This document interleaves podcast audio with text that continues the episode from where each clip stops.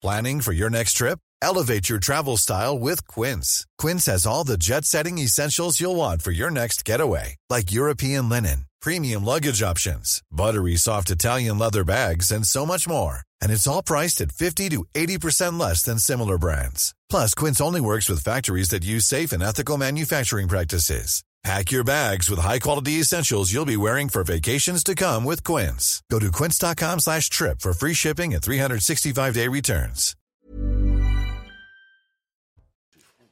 Quasiment 22 heures, top départ de Soir Info, week-end à la une ce vendredi. Un drame à Vaux-en-Velin dans le Rhône, un incendie fait 10 morts dont 5 enfants. Le ministre de l'Intérieur s'est rendu sur place 200 pompiers ont été sollicités pour sauver une quinzaine de personnes au péril de leur vie.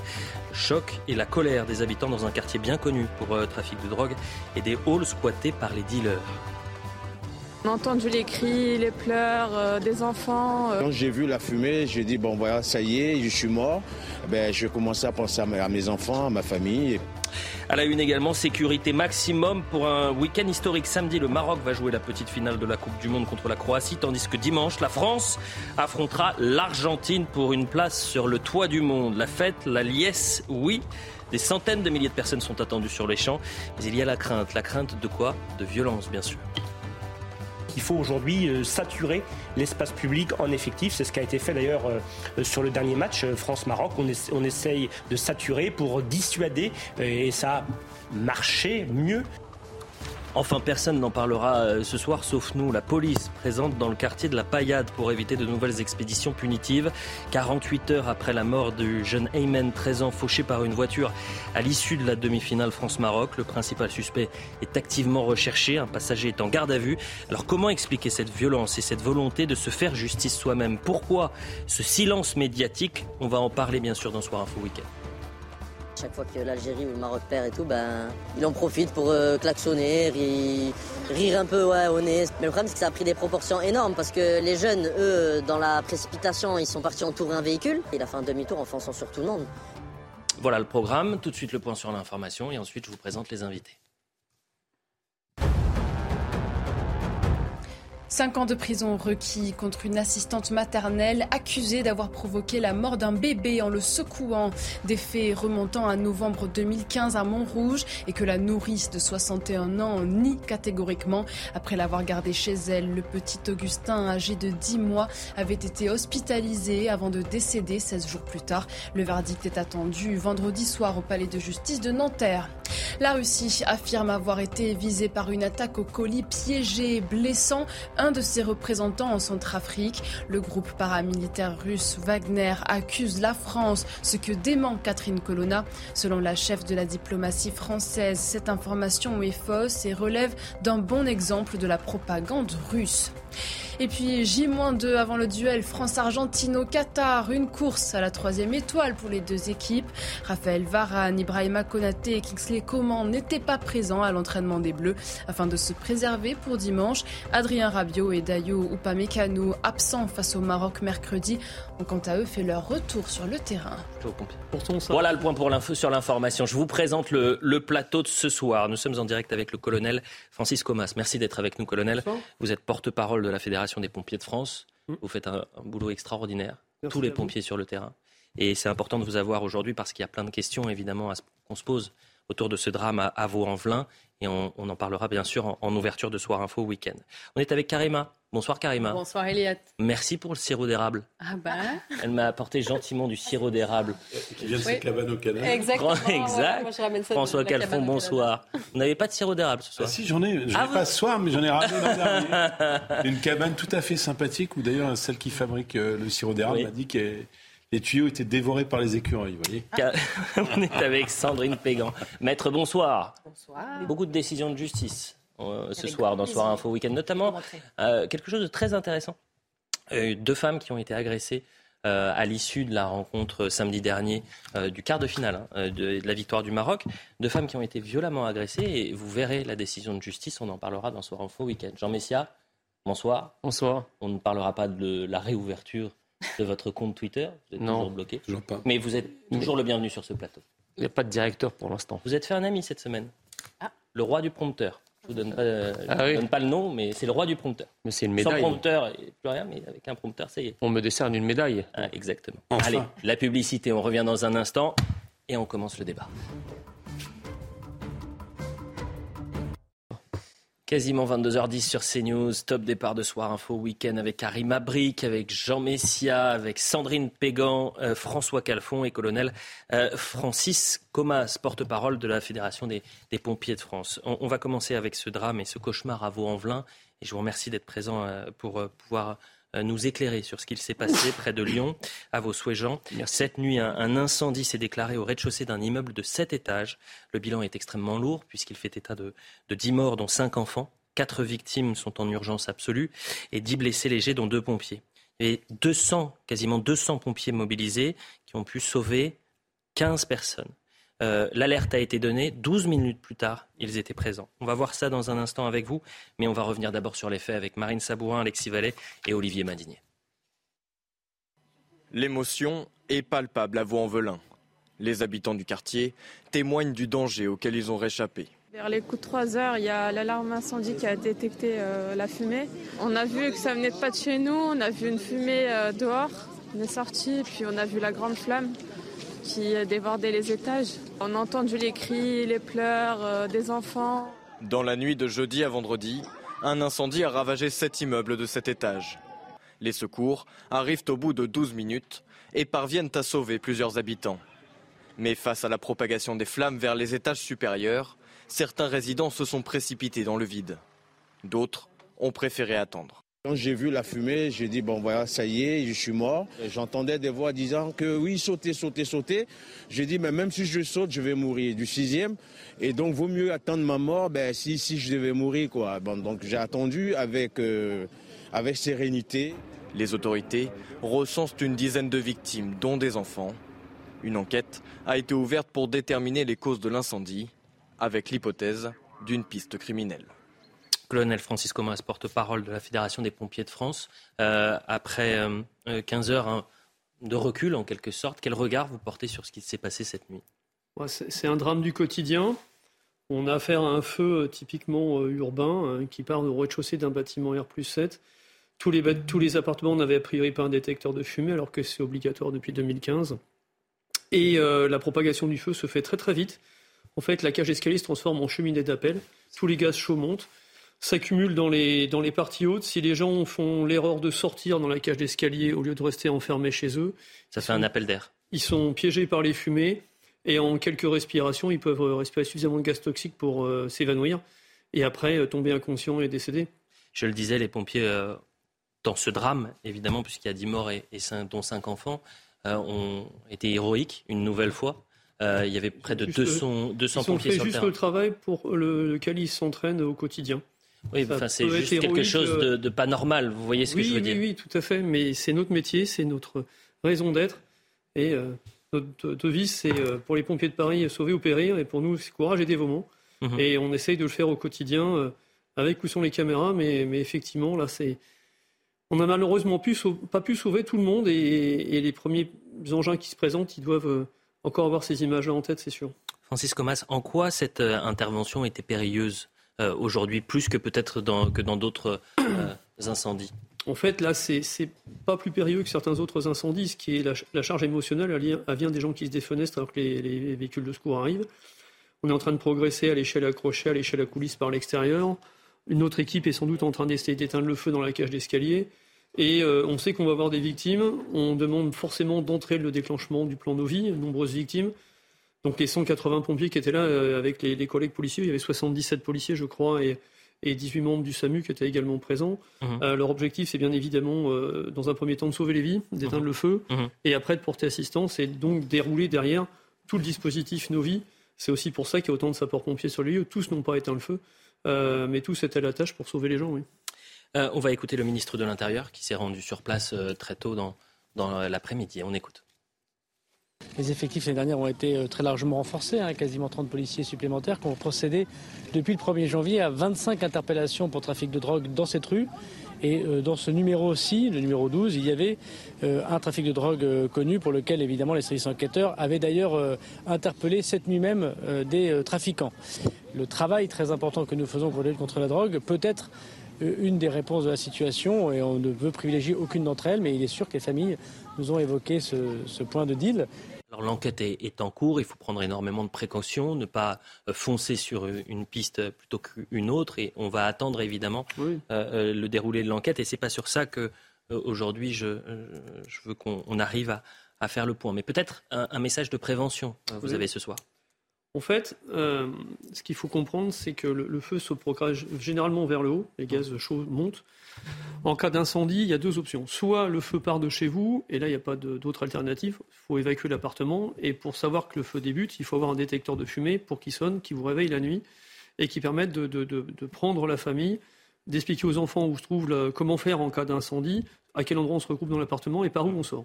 Et quand on sort de l'appartement, la phase essentielle, c'est de refermer la porte. En refermant la porte de l'appartement, vous piégez le feu dans votre appartement qui brûle. Une porte en, bois, ça tient facilement une demi-heure au feu. Et si on est piégé dans sa maison, que le feu est à l'extérieur, on ferme sa porte, justement, on ne sort pas, on se signale à la fenêtre. Euh, comme disait le monsieur, le plafond de fumée va commencer à, s'accumuler dans l'appartement, mais le fait de se signaler, on va venir vous chercher. Euh, et quand on envoie euh, un, train de départ incendie comme ça, c'est deux mm. pompes, une grande échelle d'entrée, et avec des renforts euh, incendie derrière qui suivent, un premier départ, un deuxième départ, un troisième départ. Et donc tout ça, ça permet d'aller chercher les gens rapidement. Donc deux options, soit le feu est chez vous, vous sortez, vous fermez votre porte, soit le feu est chez les voisins, votre détecteur de fumée peut éventuellement sonner parce que les gaz chauds vont, s'immiscer par les gaines de ventilation, des choses comme ça. Et là, vous vous enfermez, vous prévenez les secours, le 18, le 112, tel étage, telle façade, et on viendra vous, on viendra vous chercher. On les a entendus euh, très, de manière très brève, euh, ces témoignages de personnes qui ont, vu la mort, en quelque sorte, euh, et qui étaient miraculeusement rescapées grâce au travail des pompiers sur le terrain. On les réécoute. On dormait à la maison, vers les coups de 3 heures, il y a l'alarme incendie qui a détecté la fumée. Ensuite, on s'est levé, on a regardé à la maison et plein de fumée de partout. Et euh, on a vu que ça venait pas de chez nous, on a vu une fumée euh, dehors, on est sorti, puis on a vu la grande flamme qui débordait les étages. Donc euh, j'ai appelé les pompiers directement et Ensuite, euh, bah, on a entendu les cris, les pleurs euh, des enfants. Euh. Quand j'ai vu la fumée, j'ai dit, bon voilà, ça y est, je suis mort. Ben, j'ai commencé à penser à mes, enfants, à ma famille. Et puis, du coup, ben, les pompiers, ben, ils ont dit, non, non, ne sautez pas. J'entendais des voix disant que oui, sautez, sautez, sautez. J'ai dit, mais même si je saute, je vais mourir du sixième. Et donc, vaut mieux attendre ma mort ben, si, si je devais mourir. Quoi. Bon, donc, j'ai attendu avec, avec sérénité. En fait, il faut le voir pour le croire, mm. parce que euh, euh, c'est l'enfer. Ah bah ça va très cette vite. situation. Ça va très vite quand les, comme vous dites, le premier engin pompe se présente en 12 minutes. Euh, la cage d'escalier est déjà embrasée, il y a plusieurs appartements qui sont allumés. Donc la vitesse de propagation de l'incendie est, vraiment très rapide. ce sera aussi un des éléments qui seront étudiés durant l'enquête d'ailleurs. Mais puisqu'on était tout à l'heure sur les messages de prévention, je voudrais juste donner deux autres conseils. Toujours bien entretenir euh, les portes qui isolent la cage d'escalier des, circulations horizontales. Mhm. La cage d'escalier, normalement, sur un bâtiment R 7, c'est l'endroit où les gens doivent être en Quand vous dites R 7, c'est 7 étages, je le dis aux téléspectateurs. C'est ça. Euh, cette cage d'escalier, elle est sécurisée. Il y a normalement un skidome de désenfumage en partie haute. Et en fait, le but des gens, c'est d'aller se réfugier dans cette mhm. cage d'escalier et d'évacuer. Donc pas de stockage dans les cages d'escalier. Les, portes, les fermes portes entretenues le tir et lâcher qui permet de déclencher le skidome en partie haute mm. En fonctionnement, et puis surtout, encore une fois, le détecteur de fumée dans son domicile, c'est juste fondamental. Vous parliez de l'entretien. Euh, beaucoup euh, ont témoigné en disant ça fait euh, des semaines, des mois qu'on alerte sur l'insalubrité de ces bâtiments. Euh, est-ce que tous les appartements avaient cette euh, alarme incendie? Euh, La question est pour l'instant sans réponse, mais on verra au, fil de l'enquête. Écoutez le témoignage, et, cette fois-ci c'est un coup de colère, celui d'un élu de l'opposition qui disait mais on sait ce qui se passe sur le terrain, et ça fait des mois qu'on alerte sur et le trafic de drogue et ces halls qui sont squattés par les dealers et sur l'insalubrité. Écoutez. Nous savons exactement où sont les points de deal. Pourquoi on attend qu'il y, a des morts pour réagir? Donc pour tous ceux qui me parlent de deuil, moi je vous dis, c'est pas un accident au hasard. Il y a déjà eu des, problèmes comme ça. ils ont déjà fait des feux dans des cabanes. C'est interdit. On a laissé faire. Madame la maire, Madame Geoffroy ne fait rien à Vaux-en-Velin pour ça. Elle ne fait rien. Réponse de la maire justement de Vaux-en-Velin qui était l'invité de Patrice Boisfer dans Punchline. L'enquête judiciaire est en cours. J'ai eu le procureur il y a peu qui me disait que les constatations étaient achevées. La police judiciaire a fini son travail euh, dans l'immeuble et qu'il n'avait pas encore les premiers éléments. Nous sommes évidemment en relation étroite et régulière. J'ai demandé que l'enquête soit diligentée le plus rapidement possible. J'ai eu cette assurance du ministre de l'Intérieur qui était là ce matin parce qu'effectivement, les familles, euh, mais plus que cela, les voisins, la ville entière a besoin de comprendre ce qui s'est passé, a besoin d'explications. Donc j'attends évidemment des services de l'État une mobilisation pleine et entière euh, pour mener l'enquête et puis aussi pour accompagner euh, dans le cadre du relogement. Sandrine Pégan, je rappelle que vous êtes euh, avocate. c'est le judiciaire qu'on souhaite avoir aujourd'hui sur les responsabilités, sans pointer quelqu'un. Est-ce que ça doit aller très vite? Est-ce que ça va aller très vite? Toutes ces questions que les victimes et les rescapés se posent aujourd'hui. Je vais faire juste un petit parallèle. Je suis l'avocat de deux sinistrés dans l'explosion de la rue de Trévise qui a eu lieu en 2019. Le dossier n'est toujours pas clôturé. 2019, ça fait plus de trois ans. Voilà. Donc, euh, et le procès devrait intervenir en 2024-2025. Donc, inévitablement, dans ce genre d'affaires, bien évidemment, il y a un violent incendie, il y a un bilan humain qui est très lourd.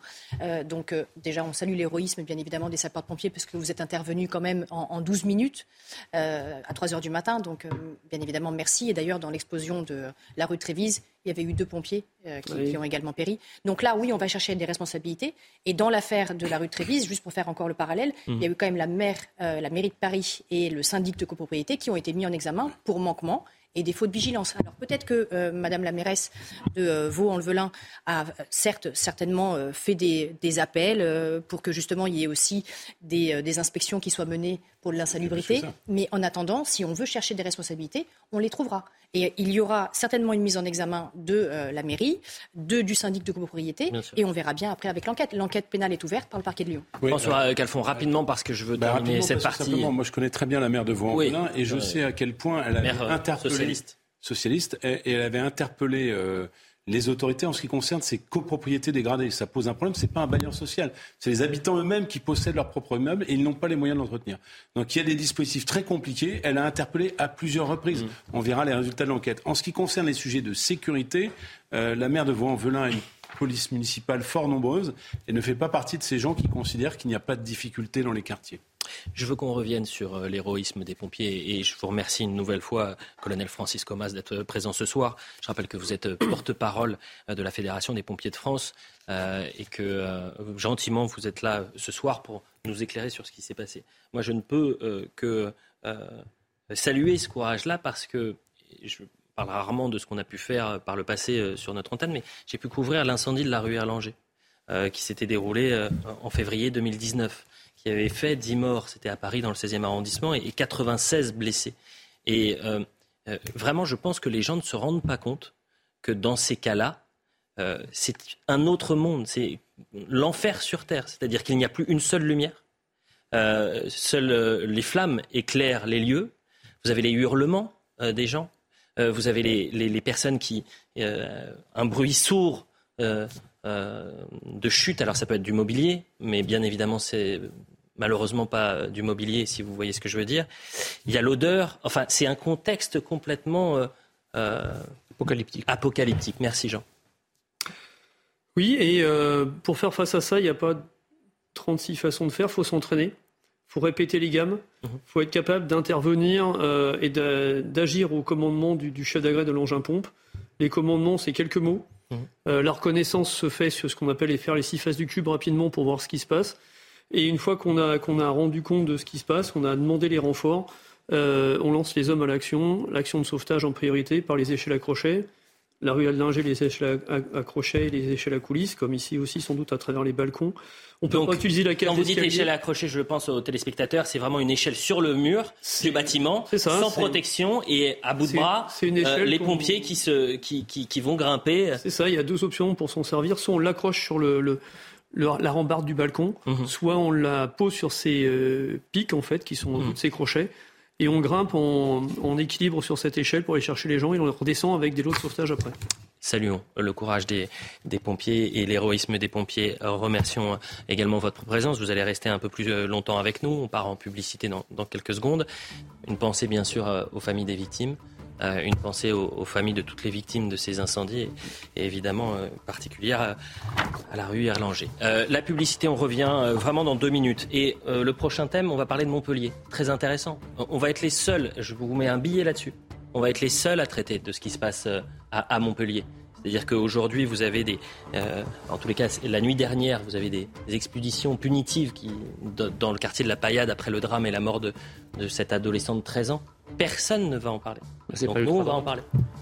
On va essayer de comprendre ce qui se passe. La pub.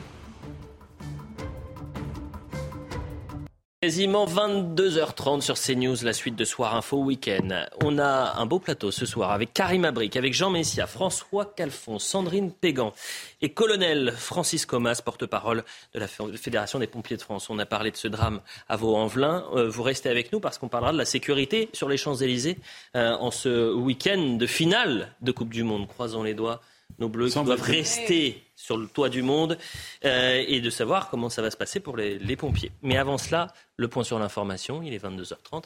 Isabelle Piboulot. Après le scandale sanitaire chez Buitoni, l'usine de Caudry, à l'arrêt depuis le mois d'avril, va rouvrir ses portes. Le préfet du Nord autorise la reprise partielle de la production de pizzas uniquement celle à pâte cuite. La ligne produisant des pizzas à pâte crue reste à l'arrêt, suspectée de contamination par la bactérie Escherichia coli ayant provoqué la mort de deux enfants ainsi que des dizaines d'intoxications. Nouveau bombardement russe en Ukraine. Au moins 74 missiles ont été tirés ce vendredi. Les coupures d'eau dans la capitale continuent et plus largement les coupures de courant à travers le pays. Ces dernières ont paralysé le métro à Kiev où viennent se réfugier certains habitants. Le chef de la diplomatie européenne condamne des attaques cruelles et inhumaines. Au Pérou, malgré les contestations, le Parlement refuse les élections anticipées réclamées depuis le 7 décembre. Avec la libération de l'ex-président déchu Pedro Castillo, les manifestations dans le pays ont fait pour l'heure 18 morts. Dans le même temps, près de 5000 touristes sont toujours bloqués dans la ville de Cusco en attendant la reprise des vols aériens. C'est les années 80. Voilà le point sur l'information avec euh, Isabelle Puboulot. Euh, le thème qu'on va aborder à l'instant, euh, je, vraiment, je le répète, je mets un billet que personne n'en parlera. Et pourtant, c'est une actualité qui est dramatique, puisque le, quartier à Montpellier, le quartier de la Paillade, est endeuillé, je le rappelle, depuis mercredi soir et la demi-finale de Coupe du Monde, avec la mort d'Aymen. Un drame absolu. un adolescent de 13 ans qui a été fauché par un conducteur qui, je le rappelle, est encore en fuite et qu'il est activement recherché. hier, dans ce même quartier, vous avez plusieurs individus du quartier qui ont mené une sorte d'expédition punitive pour retrouver les auteurs de ce drame. Et ils ont retrouvé le passager de, cette euh, voiture, non pas le conducteur, mais le passager. Il a été passé à tabac. Mhm. Il était à l'hôpital. Il a été placé en garde à vue. Euh, c'est absolument dramatique ce qui se passe. Et la situation est grave. Mais personne ne va parler de cette deuxième partie, évidemment. Vous ne verrez pas dans les médias un sujet là-dessus ce soir. Euh, donc on va voir le sujet de Mathilde Ibanez, on ira sur le terrain et puis ensuite on en parle. Pourquoi ce silence? Hier soir, dans ce quartier à Montpellier, des affrontements ont eu lieu. Sur ces images, plusieurs dizaines de jeunes, vêtus de noir et encagoulés pour certains, ont fait irruption dans un immeuble situé dans le quartier de la Paillade, avec pour objectif venger la mort de l'adolescent de 13 ans percuté par une voiture mercredi dernier. Quatre sections de CRS ont été rapidement déployées dans le secteur, mais les jeunes venus venger la mort de leur ami ont cependant réussi à détruire l'appartement du passager de la voiture avant d'être dispersés par les policiers avec du gaz lacrymogène. Le conducteur, lui, a été identifié par la police mais reste activement recherché. La famille Damon a appelé au calme. Ce soir, près de 160 CRS et gendarmes ainsi que de nombreuses brigades anticriminalité sont déployées afin d'assurer la sécurité du quartier. Commencer le débat. On va aller sur le terrain, rejoindre Jeanne Cancard qui nous fait un point sur la situation. Vous avez des, des euh, patrouilles de CRS qui sont à, la période d'aujourd'hui parce que vous avez le risque d'un conflit entre deux communautés et notamment la communauté des gens du voyage face à cette autre communauté du quartier euh, qui a envie d'en découdre et de retrouver, de se faire justice soi-même. Voilà dans, quelle situation on est à, à Montpellier. Jeanne Cancard. Cette nuit, des effectifs de policiers et de gendarmes sont de nouveau mobilisés pour tenter d'éviter tout affrontement ici à Montpellier, puisque la nuit dernière, dans la soirée de jeudi à vendredi, plusieurs dizaines d'individus, pour la plupart vêtus de noir et cagoulés, se sont introduits dans une résidence du quartier de la Paillade. Dans cette résidence, ils voulaient retrouver l'appartement du passager du véhicule qui a percuté et tué le jeune adolescent ce mercredi soir. Ils ont retrouvé cet appartement, ils l'ont saccagé avant d'être dispersés rapidement par les forces de l'ordre déployées sur place. Ce passager, il avait pris la fuite mercredi soir juste après le drame en même temps que le chauffeur, mais à l'inverse du conducteur, et eh bien ce passager, il a été retrouvé rattrapé par les jeunes du quartier qui l'ont passé à tabac. Il a été hospitalisé. Le chauffeur, lui, il a été identifié, mais il est toujours très activement recherché. Ce vendredi a aussi eu lieu une cérémonie d'hommage dans le collège du jeune adolescent en présence de sa famille qui appelle au calme. Comment vous expliquez cette situation, Jean Messia? Bah, on, est dans, on est dans, dans la quasi-vendetta. Hein. Vous avez mentionné l'omerta de la plupart des médias, sinon de leur, de totalité, et on les comprend, puisque effectivement, ça ne correspond pas au prisme idéologique habituel, en tout cas au leur. Ça, c'est la première chose. La deuxième chose, au-delà du silence des médias, euh, on peut aussi noter euh, le silence des antiracistes, des progressistes et des, humanistes de tout poil qui ne cessent de nous donner des leçons depuis des décennies. Là, on assiste à, à un véritable pogrom anti-gitan au cri d'Allah Akbar de la part de maghrébins. Donc on s'attaque à une communauté. C'est pas du racisme, c'est pas de l'intolérance. Je ne comprends pas le, silence autour de ça. Pendant ce temps, alors qu'on a une vraie réalité où s'exprime, se déchaîne une haine communautaire, on l'ignore complètement et on préfère inventer une cathédrale fantasmagorique d'une soi-disant ultra-droite qui serait majoritaire dans les rues françaises et qui invente invente des ratonnades le mot est déjà. On y reviendra après. voilà. Non, mais ça, on y reviendra. on y reviendra. Moi, si vous voulez, euh, ce qui s'est passé, il faut séquencer le, euh, ce qui s'est passé. Vous avez quelqu'un qui a son drapeau français, qui est dans une, dans une foule, il se fait arracher son drapeau, la foule est très agressive. Bon, je... On ne sait pas encore, justement. Ne, revenons pas sur l'enquête. Mais vous, vous dites, vous dites racisme. Je pense que c'est euh, justice soi-même. C'est-à-dire que ce sont des groupes qui veulent se faire justice et qui n'ont pas envie de passer ah, par, la, attendez, par la justice de notre pays. François Calfon. Il, hein. il y a une lecture très à charge, très dogmatique de M. Messia. Moi, je pense d'abord hein, à la famille hein, de, cet enfant qui, est mort. C'est une, évidence. C'est une évidence. Non, mais d'accord, mais c'est bien de le rappeler, parce que, quand même. Euh, euh, je pense une deuxième chose fondamentale. Famille qui appelle au calme. Bien sûr, bien sûr. appel au calme. Je dis bien sûr, c'est la logique. Et je pense surtout à une deuxième chose, puisqu'on a eu des conseils de la part des pompiers sur les incendies. Eh bien, nous pourrions euh, nous muer en donnant quelques conseils. C'est-à-dire que c'est bien à la police euh, de mener les enquêtes, de mener les interpellations, et nous devons condamner. C'est là peut-être que je peux rejoindre des propos qui ont été tenus, euh, toute forme de vendetta. Hein, et, et, moi, je n'ai aucun tabou à souhaiter que la police, dans toute sa fermeté, poursuive des personnes comme celle-ci. Ensuite. Euh, pour ce qui s'agit des conflits intercommunautaires, j'en termine d'une phrase, euh, ce n'est pas la première fois euh, dans les Pyrénées-Orientales ou dans l'Hérault qu'il y a des affrontements entre les communautés maghrébines et issues des gens du voyage.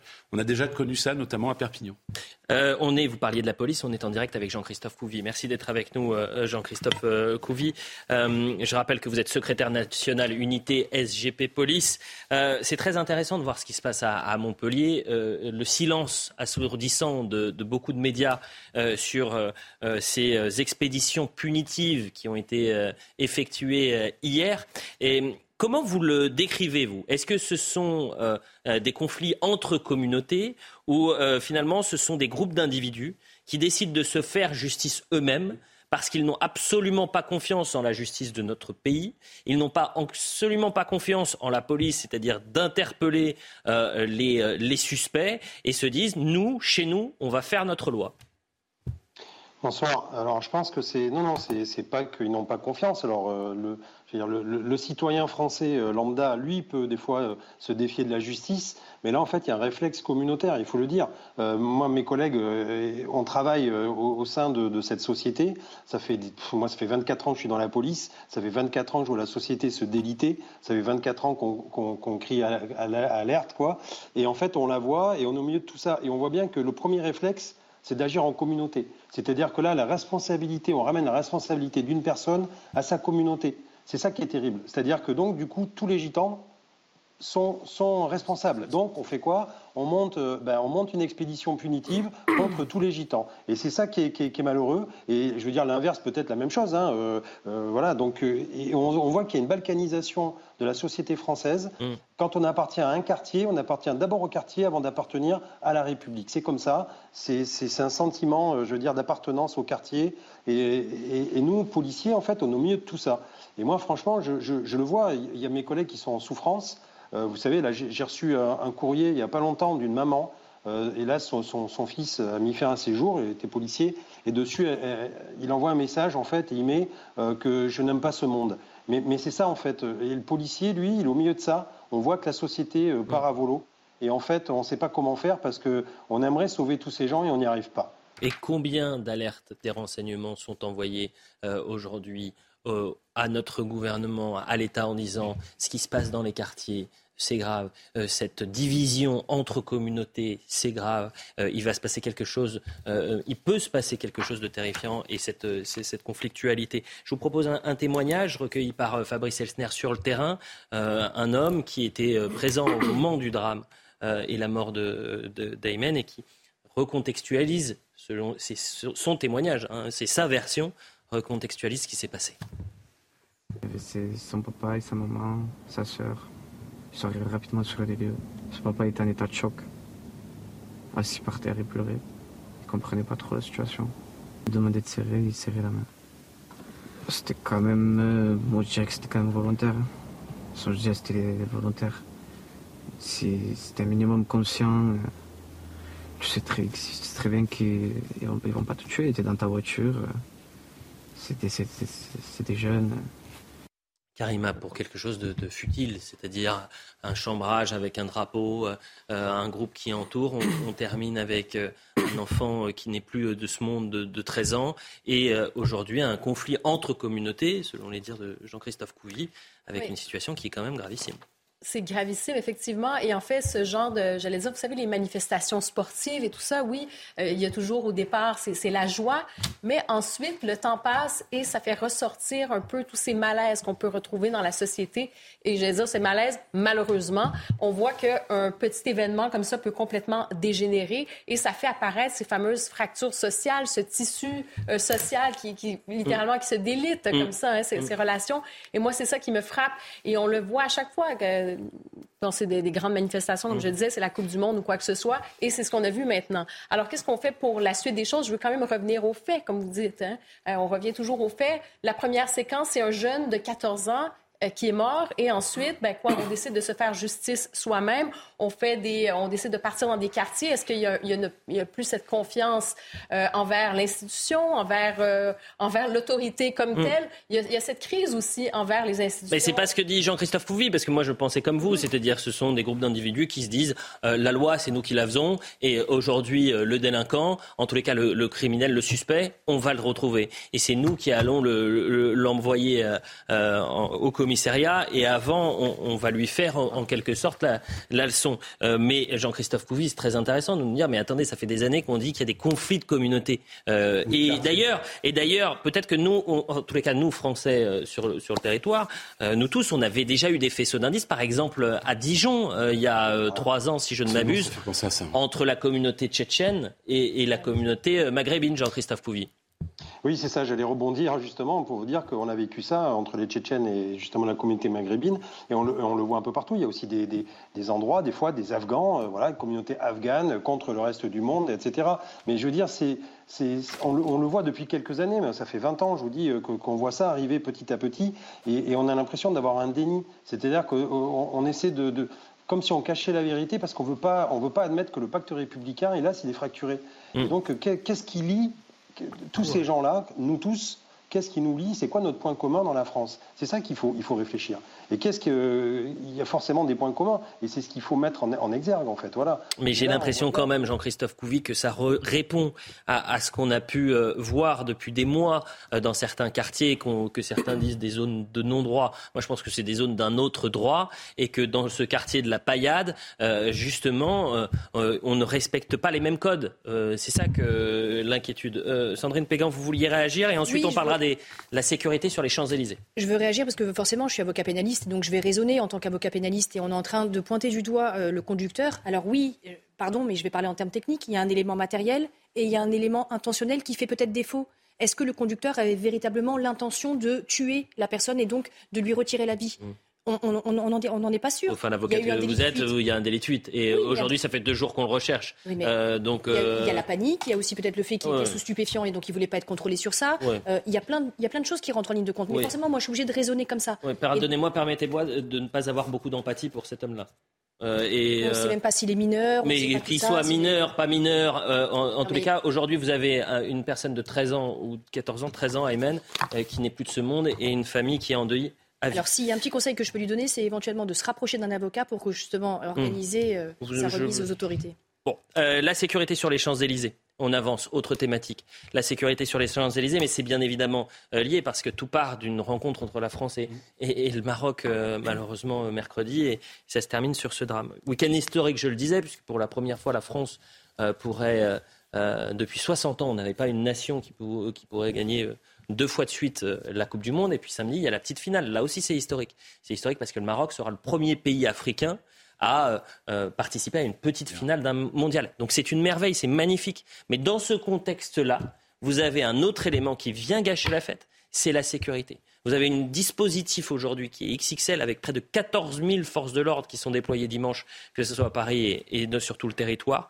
Vous le voyez à, l'image. 12 840 policiers et gendarmes en France, dont 2 450 à, Paris. Le point avec Noémie Schultz et ensuite on parle justement de la sécurité. 14 euh, 000, ça c'est pour dimanche. Dimanche et la grande finale.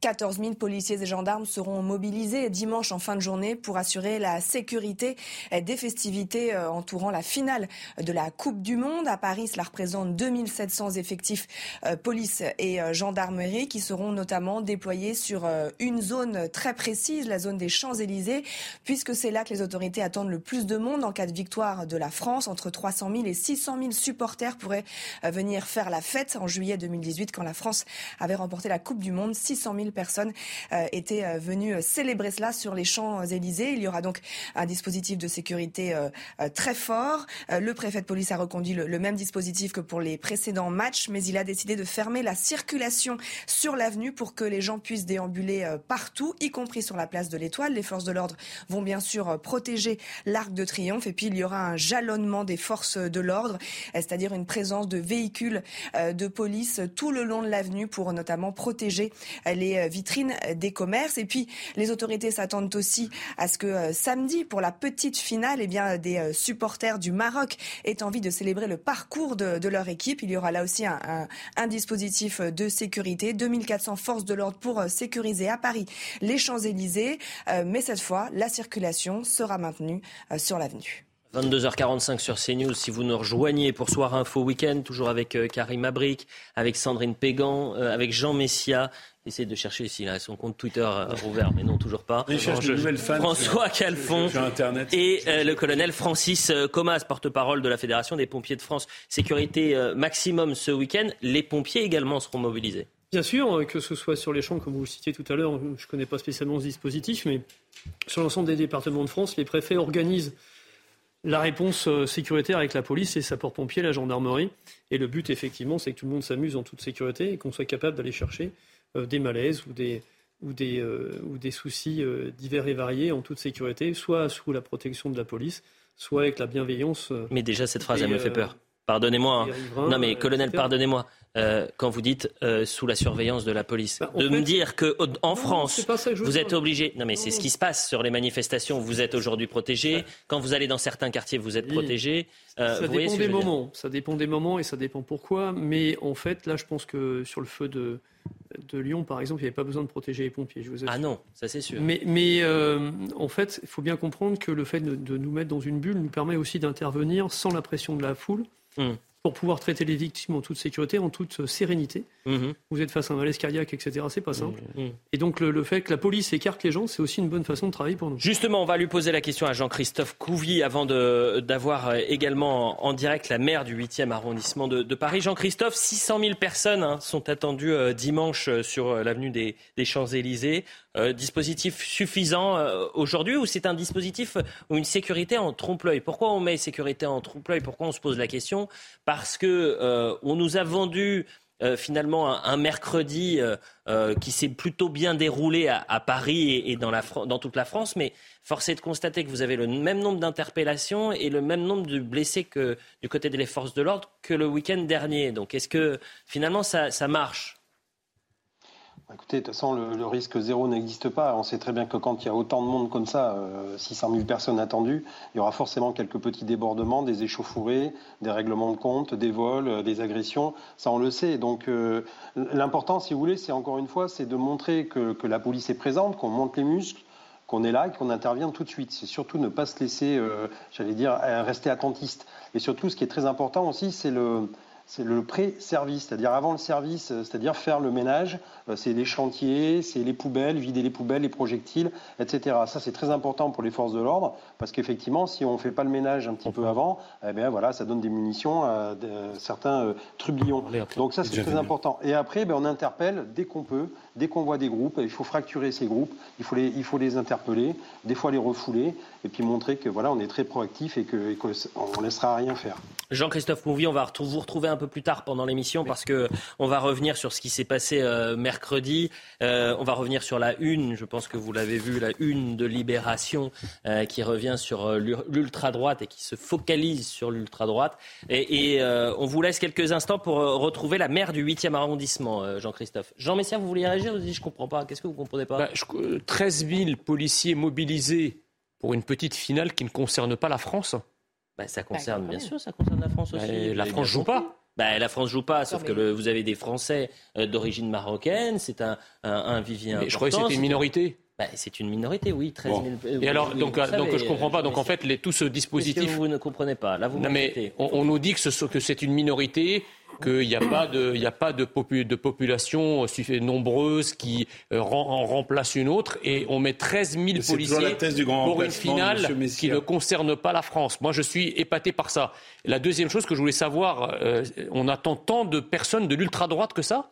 Mais vous êtes les 13 000, les 13 000 policiers. Sur l'ultra-droite, on y reviendra. Je sais que Alors peut-être que les 13 000 policiers sont là pour, pour protéger les Marocains, pour qu'ils puissent faire leurs festivités. Protéger les citoyens. Vous aviez annoncé quand même, revenons un peu en arrière, vous aviez annoncé que, ce serait une guerre sur, sur un autre plateau, c'était sur CNews, euh, mais qu'il y aurait une guerre, une guérilla. Il n'y a pas eu de guerre, il n'y a pas eu de guérilla. Bah, le, Maroc, a perdu. Il y, a eu des petits voyous qui ont été appréhendés, je salue le travail de la police, mais euh, de manière immensément majoritaire, les choses se sont bien passées. et la guerre annoncée, tant mieux, parce que moi je tant mieux que le Maroc ait perdu.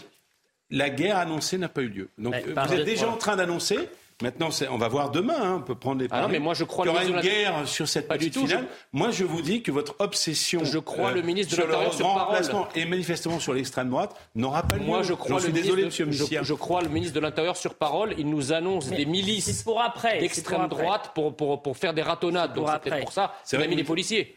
Pardonnez-moi, juste euh, François Caffon, vous, euh, ce qui était annoncé, effectivement, c'était qu'il y ait des tensions entre les supporters marocains Mm. Euh, pardonnez-moi, mercredi, il y a quand même eu un mort. Oui. oui là, on en a parlé cinq minutes, cinq minutes avant. Et ce qui s'est passé, pardonnez-moi, Karima, ce qui s'est passé, il y a eu 40 policiers blessés, comme le samedi précédent. Il y a eu 290 interpellations, comme le samedi précédent. Oui, mais enfin, faire, faire, le lien avec une sorte de revendication nationale hostile à la France, comme le fait M. Messier en permanence, ah bah ils ont pas défilé ça n'est pas la réalité. On regardait le 31 décembre qui n'a rien François Bersani, François Bersani, on l'écoute. Je vous donne la, euh, la parole dans un instant, Karima, et on remercie, on remercie euh, le colonel Francis Comas et on remercie tous les euh, pompiers de, de France, porte-parole de la Fédération des pompiers de France. On va faire comme au foot parce que c'est le week-end. Il y a un remplacement. Il y a Maxime Thiebaud euh, qui va vous prendre la place. Remplacement à la 52e minute. Et un grand merci et passez de très bonnes fêtes. merci beaucoup, colonel. Euh, François Bersani, on l'écoute. qu'il faut aujourd'hui saturer l'espace public en effectif. C'est ce qui a été fait d'ailleurs sur le dernier match France-Maroc. On, on essaye de saturer pour dissuader, et ça marcher mieux. L'intérêt, c'était euh, du préfiltrage, c'est que éviter que, certains individus viennent avec des armes par destination sur les lieux, parce qu'une fois qu'ils sont sur les lieux, c'est toujours très compliqué euh, de les interpeller. Euh, donc on essaye de limiter les sujets qui pourraient poser problème en faisant des préfiltrages, stations de métro et, et axes de transport. Dispositif de sécurité, on y reviendra. Euh, on sera dans un instant avec la maire du 8e arrondissement de, Paris, c'est l'arrondissement où il y a les Champs-Élysées. Elle était très en colère euh, après le euh, samedi dernier et, toutes les tensions qu'il y avait pu avoir. ça s'est également passé mercredi. Est-ce que Jeanne Doster est, en direct avec nous? Madame la maire, merci d'être avec nous. Je rappelle que vous êtes maire du 8e arrondissement. Je voulais vous faire réagir déjà sur le dispositif de sécurité ce, ce week-end. Ça vous rassure de savoir que 14 000 policiers sont présents? Vous pensez que euh, finalement, on, va pouvoir éviter euh, les tensions euh, ou les, pillages dans un moment de fête et dans un moment de joie, que ce soit demain ou encore dimanche? Attendez, 14 000 dans toute la France, vous oui. dire? Oui. Ah, d'accord, oui, d'accord. Non, mais 14 000 sur les Champs-Élysées, ça m'étonnerait. Non. C'est 2500, un peu plus de 2500. 2800, le ministre. c'est ce que le préfet nous, nous a promis tout à l'heure. Donc 2800 euh, à Paris, notamment sur les Champs-Élysées. Et est-ce que ça vous satisfait, euh, Madame la maire? Écoutez, euh, on va se satisfaire parce qu'il faut aussi partager avec le reste de notre territoire. Alors, moi, je voulais vous faire réagir parce que samedi dernier, ça a été extrêmement chaud euh, sur les Champs-Élysées. Il y a eu des violences, euh, quasiment 170 euh, interpellations, 200 sur l'ensemble du territoire. Certains de ces délinquants, ils ont été appréhendés, interpellés, ils sont passés en comparution immédiate. Madame la maire, je vais vous raconter ce qui s'est passé chez vous et peut-être que vous avez déjà eu vent de, de cette affaire-là. Vous avez deux femmes qui ont été agressées aux abords des Champs-Élysées.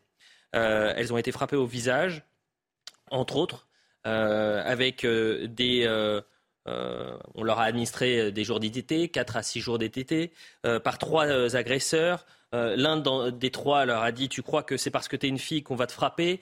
Forcément, ils étaient connus des services de police.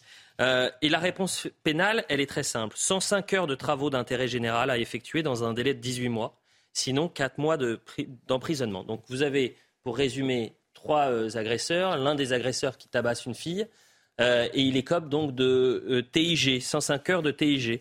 Euh, qu'en pense la maire du 8e arrondissement?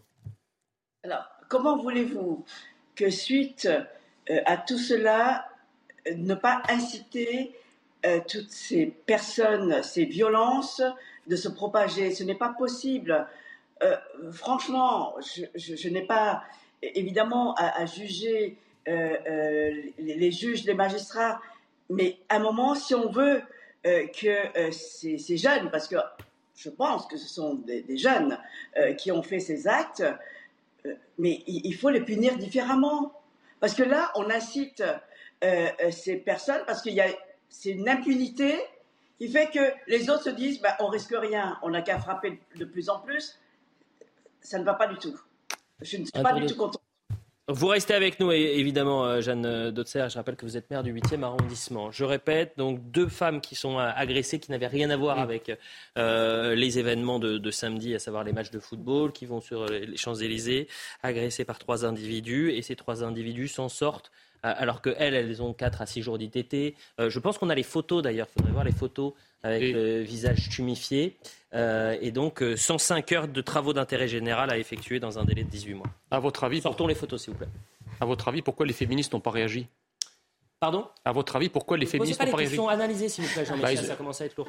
non, mais ils n'ont ils ont, ils ont pas réagi pour une raison très simple, c'est que euh, en fonction des origines des agresseurs, les féministes réagissent ou ne réagissent pas. Donc, du coup, quand elles, ne réagissent pas, eh bien, c'est un signe hmm. de qui sont les, alors, qui sont les, les auteurs de ces, de ces crimes. Ça, c'est la première chose. La deuxième chose, est sur le dispositif.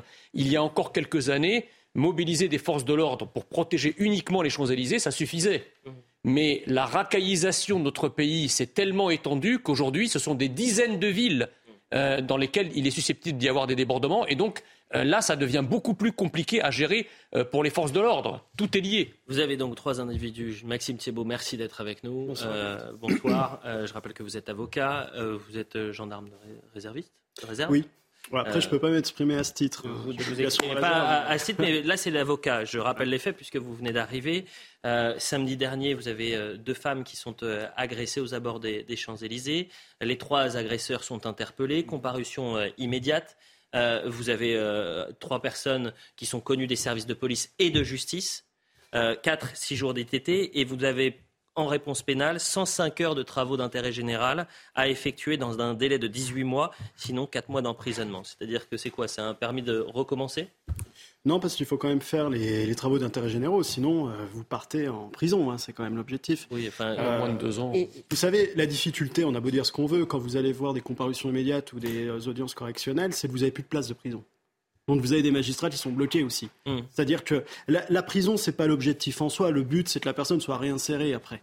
Mais la question, c'est quels moyens on met derrière la peine? Et quels moyens on donne à la peine. Hmm. C'est-à-dire, est-ce que. Enfin, là, vous trouvez que c'est une peine lourde Non, c'est pas une peine lourde. J'espère qu'on va ressortir les, photos rapidement parce que ces, ces femmes ont. ont, je connais pas le dossier. Méfier, ben, c'est très simple, je, vous le donne, euh, c'est pas, pas compliqué. Euh, des femmes qui sont agressées alors qu'elles n'avaient rien demandé, qui, ont, qui sont frappées et qui. Les agresseurs se retrouvent pas en prison. Aussi vous voulez savoir le pire? Maintenant, vous avez des gens qui sont agressés dans la rue ils ont tellement pas le temps de traiter les dossiers qu'il y a des classements sans suite où il y a des rappels à la loi. Parce que les parquets sont surchargés. Donc la, réalité, elle est là aujourd'hui. C'est qu'on a une justice qui n'est pas à la hauteur du besoin. Je suis désolée, confrère, mais euh, je suis en comparution immédiate presque toutes les mm. semaines. Euh, ah. je, suis avocat pénaliste et on incarcère encore. Mais je dis pas le contraire. ah non, mais en CI, je suis d'accord. Vous, disiez que dans l'ajustement, donc il n'y avait plus de place de prison, donc on n'incarcérait pas. Euh, il y a encore trois jours, sur, sur 90% des on dossiers, pas une réponse ils adaptée. Ont, ils ont incarcéré. Non, mais on n'a pas une réponse peu adaptée. Peu importe les places de prison ou pas, vous inquiétez pas, ils en trouvent. Hein. Mais là, par rapport à cette affaire, on n'a pas accès au dossier. Sur les mandats de dépôt, c'est faux sur les mandats de dépôt, vous avez une diminution des mandats de dépôt qui est due notamment à l'absence de moyens. Alors venez avec moi alors. Je rappelle hein, quand même qu'on a fait. de Paris, je vous assure qu'il y a, eu des de dépôt. Il y a quand même eu des manifestations de magistrats mm. et d'avocats qui ont eu lieu. C'est par rapport à la condition de travail. Si vous permettez, évitons peut les batailles techniques euh, qui nous perdent un peu. Restons sur les faits. Vous avez trois agresseurs, deux femmes qui sont euh, aujourd'hui euh, victimes d'agressions, qui ont été frappées samedi dernier. TIG, travaux d'intérêt général. Ah ben on n'a pas de solution. Mais attendez, Elliot, ça vous a été dit. C'est travail d'intérêt général. Si celui-ci n'est pas exécuté, incarcération. Mais non, non c'est moins de deux ans, il n'y a pas d'incarcération. Vous savez mieux toute la justice, mais moins de porte-parole du ministère de la Justice. Moins de deux ans, il n'y a pas encore un titre. Moins de deux ans, il n'y a pas d'emprisonnement. Mais comment voulez-vous qu'avec de telles peines, si vous voulez, qu'avec de telles peines et un tel laxisme, on explique, on n'explique pas la vente d'État parce que en fait, les gens, les gens vont se font justice eux-mêmes précisément. On a la photo des parce que l'État est incapable d'assurer la justice aujourd'hui. Voyons les photos. Évidemment, on a flouté le, euh, la photo d'une des, deux, victimes. Euh, on a évidemment euh, flouté les yeux, mais vous voyez bien le, visage marqué, la lèvre qui a été touchée, elle a été frappée au niveau de la pommette également. Quel regard vous portez sur cette décision de justice même si, euh, évidemment, euh, la difficulté, c'est ben pas avoir accès au dossier. Mais bon, je pense qu'on a été plutôt clair. Karim Abri. Non, je, pense que plus globalement, effectivement, je ne vais pas me prononcer euh, particulièrement sur le détail de la décision de justice. Mais quand on voit quand même qu'il il y a des gens qui peuvent frapper et qui se retrouvent comme ça, libres comme l'air, excusez-moi, mais il n'y a pas de justice à ce moment-là pour les victimes. Ben, a priori, il y a un sentiment, il y a un sentiment d'impunité. Je vous dis pas que la justice ne fait pas son travail, mais quand elle est personnalisée. Donc là, c'est ce qu'on appelle nous dans le terme juridique intuitu personae. Ce qui veut dire que là, en fait, on fait en fonction du parcours de la personne. Là, exactement. mais en fonction.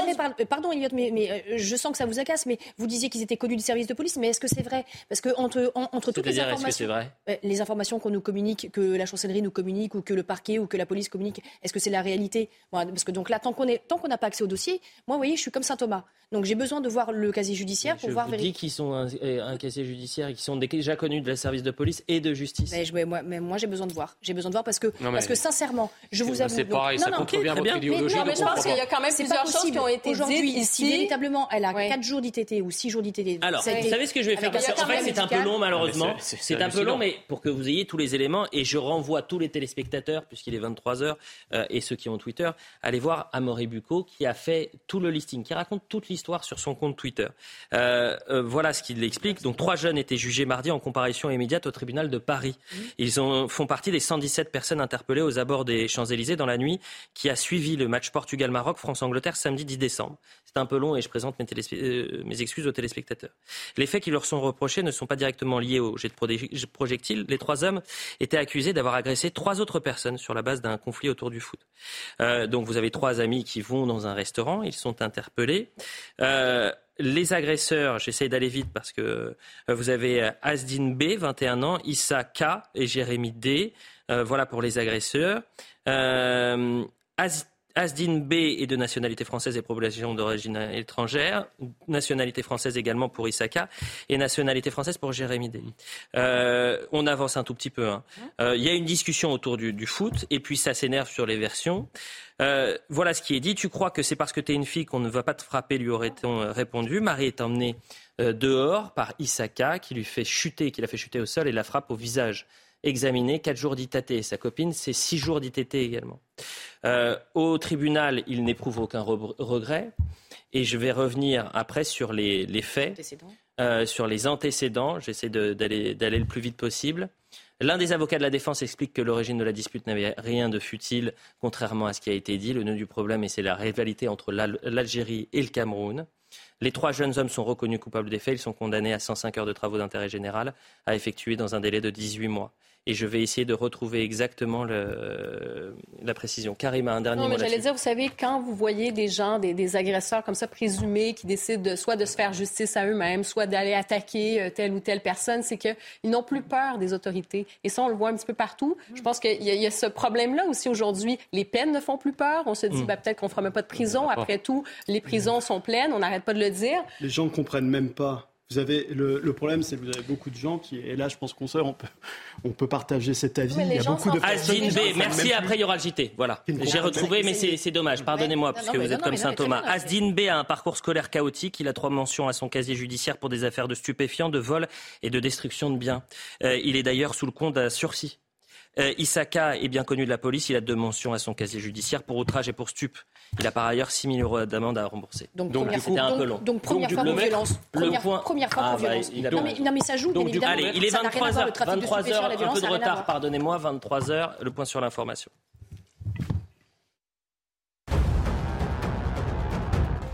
L'assistante maternelle accusée d'avoir provoqué la mort d'un bébé en le secouant a été acquittée. Cinq ans de prison avaient été requis par le ministère public. Un hématome sous-dural est la cause de la mort du petit Augustin, mais son apparition ne peut être datée de manière certaine au matin du 24 novembre 2015, lorsque la nourrice avait la garde de l'enfant.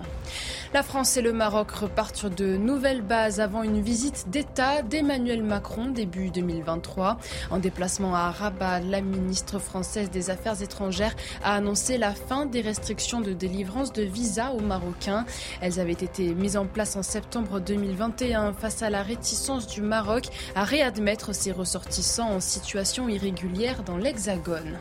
Et puis en Allemagne, un aquarium géant a volé en éclats ce matin à Berlin.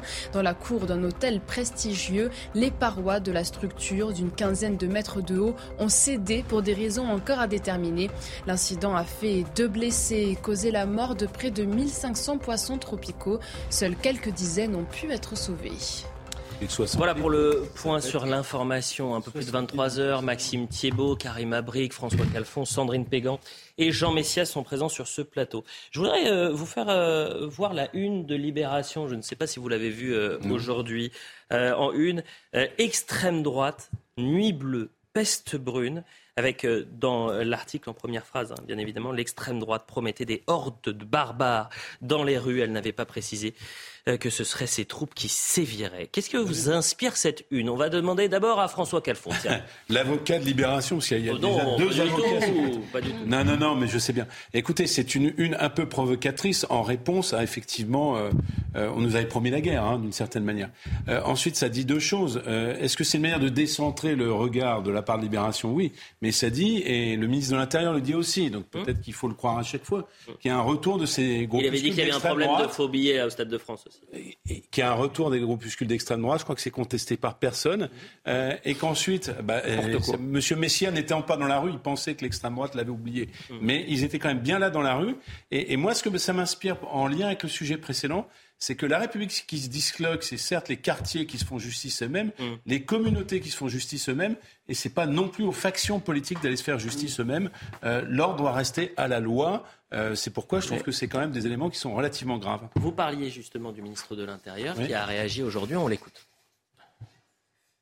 Il y a eu, euh, comme je l'ai moi-même euh, évoqué, euh, quelques groupuscules d'ultra-droite à Paris, mais aussi dans deux autres villes de province, qui manifestement étaient venus pour faire le coup de poing, pour ne pas dire, pour ne pas dire plus, qui ont été suivis et pour Paris d'ailleurs qui ont été interpellés. Moi, j'en félicite le préfet de, de, police. Vous avez vu quasiment une cinquantaine d'interpellations, des gens qui avaient des armes sur elles, des personnes qui étaient parfois aussi sous le coup euh, de recherche par les services de, renseignement, d'où d'ailleurs ces, interpellations.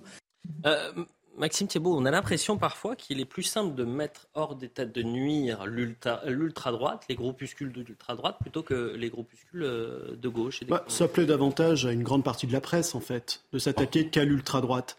Parce que la difficulté qu'on rencontre, notamment avec les antifas, depuis des années, qui font des actes de violence, notamment pendant les, élections étudiantes. Je pense à la cocarde étudiante qui s'est fait agresser maintes fois. Là, on voit personne. Là, le ministre de l'Intérieur, il n'est pas présent pour aller dissoudre les groupes d'extrême gauche. Par contre, vous voyez des groupuscules d'extrême droite qu'il faut bien sûr combattre, comme à Lyon, on a vu euh, les images choquantes.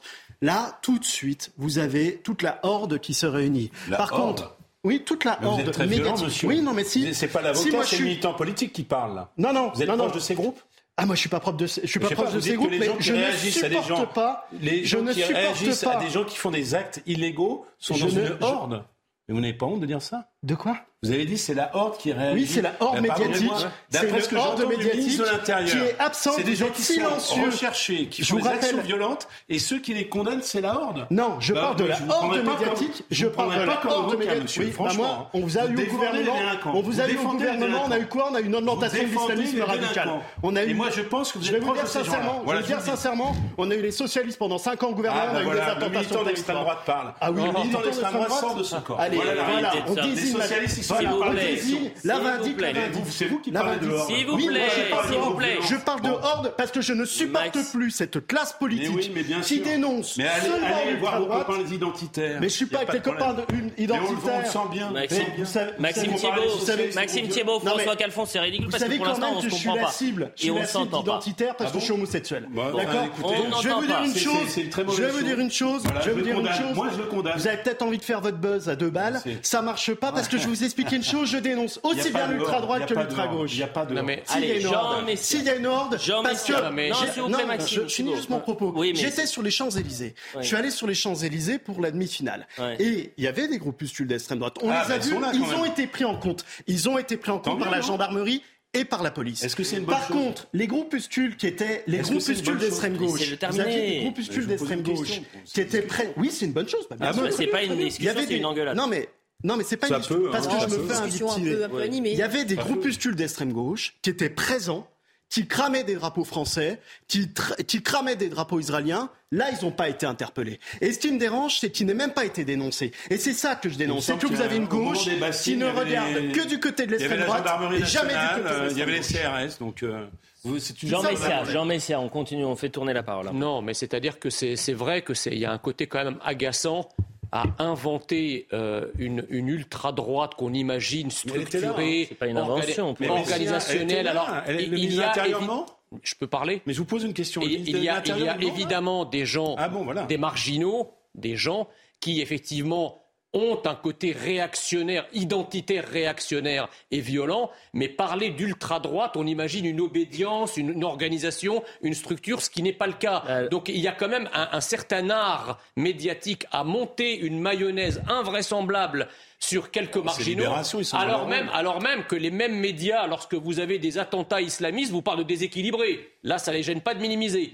Donc là, moi, les ratonnages, je les ai pas vus. On, est, attendez, on est quand même, on est quand même à l'ère du numérique. Si des ratonnades avaient eu lieu dans la rue, vous pensez qu'on n'aurait pas eu une vidéo On n'aurait pas, eu un, film filmé par des téléphones portables, comme c'est le cas partout? On n'en a vu aucun. Donc toute l'extrême gauche qui s'est enflammée là-dessus. en amont. C'est-à-dire que c'était un groupe d'une quarantaine de personnes qui étaient appréhendées en amont. Juste une chose. Euh, juste une chose. Avant, je, je, redonne la parole à, tout le monde, mais euh, sur les euh, cinq ou sept dernières années, il y a une cinquantaine d'attentats qui ont été déjoués D'accord? Sur les 50 ou la cinquantaine d'attentats qui ont été déjoués, le ministre de l'Intérieur nous disait cet été qu'il y en a quand même 7 qui appartiennent à la mouvance ultra-droite et d'extrême droite. Donc cette mouvance, la cellule qui est dormante, euh, elle, est présente. Je ne dis pas que c'est euh, exponentiel, mais c'est une cellule qu'il faut prendre au sérieux. Euh, ce qui est intéressant, c'est que cette fois-ci, est-ce que ces gens ont été interpellés en amont ils n'ont pas été interpellés sur le fait, il n'y a pas eu de flagrance, ils ont été interpellés en amont. Ben, c'est pas un problème, tant mieux, dirons-nous. Mais attendez, pourquoi, c'est très bien d'interpeller. La question que je posais, la, question que je posais, c'est pourquoi, Sandrine Pégan, euh, il y a cette facilité, cette faculté euh, d'interpeller l'ultra-droite et de ne pas pouvoir le faire pour l'ultra-gauche? C'est aussi simple que ça. Ah ben non, je pense que... En tout cas, vous, vous parliez vous parliez des attentats, en effet, donc il y a eu 70 attentats qui ont été déjoués depuis 2012. Mais là, de toute façon, l'ultra-droite dans le viseur, déjà avec euh, par rapport, c'est ce que vous disiez aussi, M. Calfon, par rapport à, leur une, voilà, euh, c'est leur ligne éditoriale. Donc forcément, ils sont dans le buzz. Mm-hmm. Mais on peut interpeller. J'imagine mal, effectivement, Libération faire un papier sur euh, les expéditions punitives à, à, à, Montpellier, carrément. On va jamais avancer si on fait juste toujours regarder d'un côté, alors que le problème est dans les, les différents extrêmes. Et c'est quand on regarde, non, mais si je peux me permettre, quand on regarde l'ultra-droite, si on regarde en Allemagne, si on regarde aux États-Unis, ce sont des groupuscules, ça existe. Hein, on l'a vu quand il y a eu des manifestations euh, de George Floyd avec des suprémacistes blancs. On le voit en France avec des groupuscules comme ça. Mm. Moi, ce que j'aimerais quand même. Et moi, je me réjouis qu'on ait pu euh, les arrêter en amont. Tant mieux si on peut mettre hors d'état de nuire des gens qui sont potentiellement dangereux pour euh, les citoyens, euh, pour, pour le, pays. Tant mieux. Mais j'aimerais qu'on ait aussi la même honnêteté quand vient le temps de dénoncer la violence. Attendez, la violence. Mais, mais, je peux finalement. Oui, mais j'entends la violence. Bien, on, non, non, non, on est gentil avec les gauchistes, on n'est pas non, gentil avec pas dit la droite. Non, j'ai pas, ça. Bah, j'ai pas juste dit qu'on était gentils. Je parle qu'on est, on n'est même pas honnête en fait. On n'est pas honnête. Oui, oui. Vos amis, vos amis sont manifestés avec les islamistes. Alors, vos amis, déjà, je vous permets pas. Si vous êtes proche de l'extrême droite, moi je suis pas proche de l'extrême gauche. C'est ça la différence. Ah oui. Deuxième chose, vous n'êtes pas proche de l'extrême gauche. Vous n'allez pas copiner avec l'extrême gauche pour gagner les votes. Attendez, vous nous sortez de police. Pardon, monsieur. Excusez-moi, pardon, monsieur. Moi, j'ai pas fait PS. On sait comment vous gagnez. J'ai pas à regarder au stade service. Simplement, maintenant, on va être un tout petit peu sérieux. On a commenté euh, bah, des manifestations. Pardon. Je vais essayer de retrouver le calme sur ce plateau. Malgré bah, c'est vous qui montez depuis tout à l'heure l'invectif contre tout le monde dans ce plateau. Non, hein. à chaque fois que quelqu'un dénonce l'ultra-violence à gauche, vous, avez avancez François Galfond. Allez. parler, ça, ça, ce serait pas mal pour répondre. Mais bon, c'est une question précise. Participer à cette tension, François Calfon. C'est tout le monde. Il n'y a pas tout le monde, je vous dis. J'ai dit aux deux, arrêtez. je termine juste ma phrase sur un point. Elle est toute simple. L'extrême gauche euh, violente existe et les moyens de l'État sont mobilisés. Regardez la manifestation, les manifestations. Il y avait bien sûr des écologistes, mais aussi des militants d'extrême gauche sur les bassines. C'était assez récent. Hein et je crois que les moyens de l'État ont été mobilisés. Et moi, j'étais du côté de l'ordre républicain. et les choses sont très claires. Non, mais il y a, y a, y a quand même...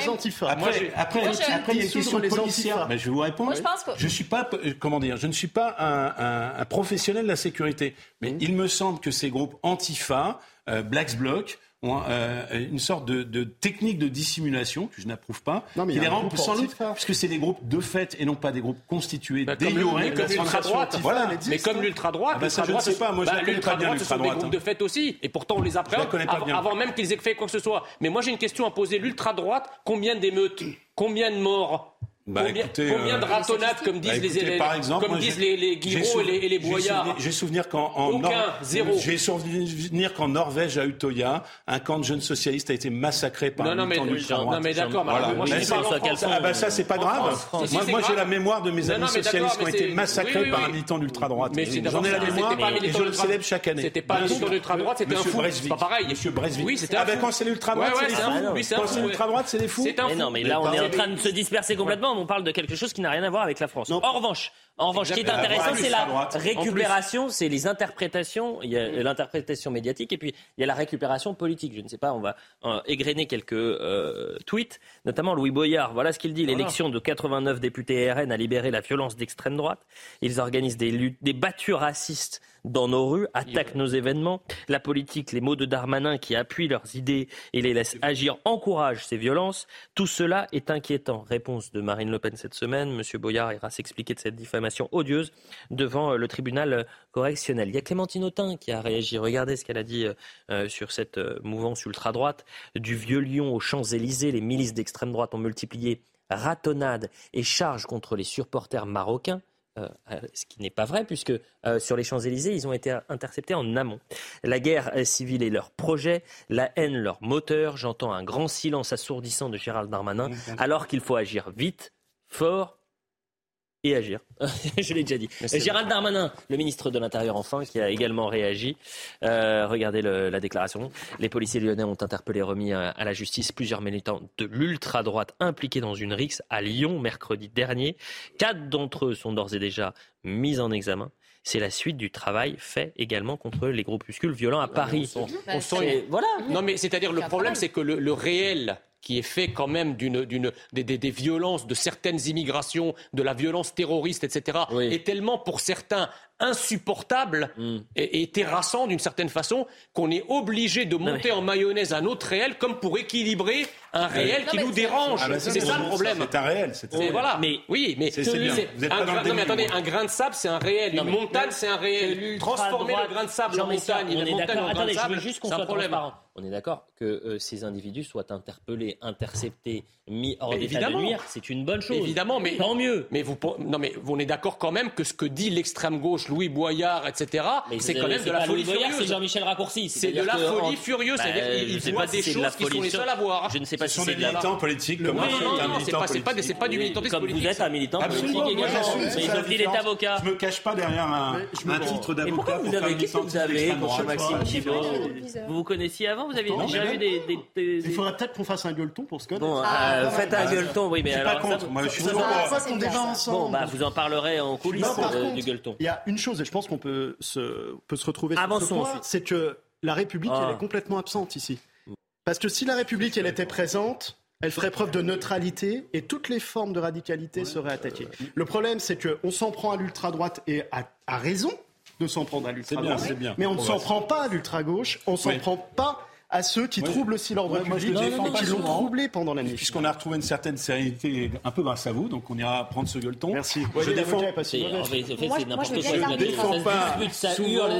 Attendez, attendez. Ça propose un Il y a un film. N'importe quoi. Est-ce que la République est défaillante ou non uh-huh. Pour une fois, je trouve que Gérald Darmanin, que ce soit sur le sujet de Vaux-en-Velin, que ce soit sur le sujet des violences ou la mobilisation policière est bien là, ou sur ce sujet, bah, et, finalement, il incarne la République. C'est pas mon ami politique, mais en l'occurrence, je ne suis pas votre thèse sur la partialité euh, manifeste de Gérald Darmanin contre l'extrême droite. Les je, ne la vois pas. Parce que pendant les manifestations, du moins les élections étudiantes, notamment à Paris 2 ah, et à Paris 5, où il y a eu de très graves violences contre des militants de l'UNI et de la Cocarde, le ministre de l'Intérieur a refusé d'intervenir et notamment de dénoncer les antifas et même de dire de certains groupuscules constitués en association. Ça, je connais pas et ça, c'est choquant.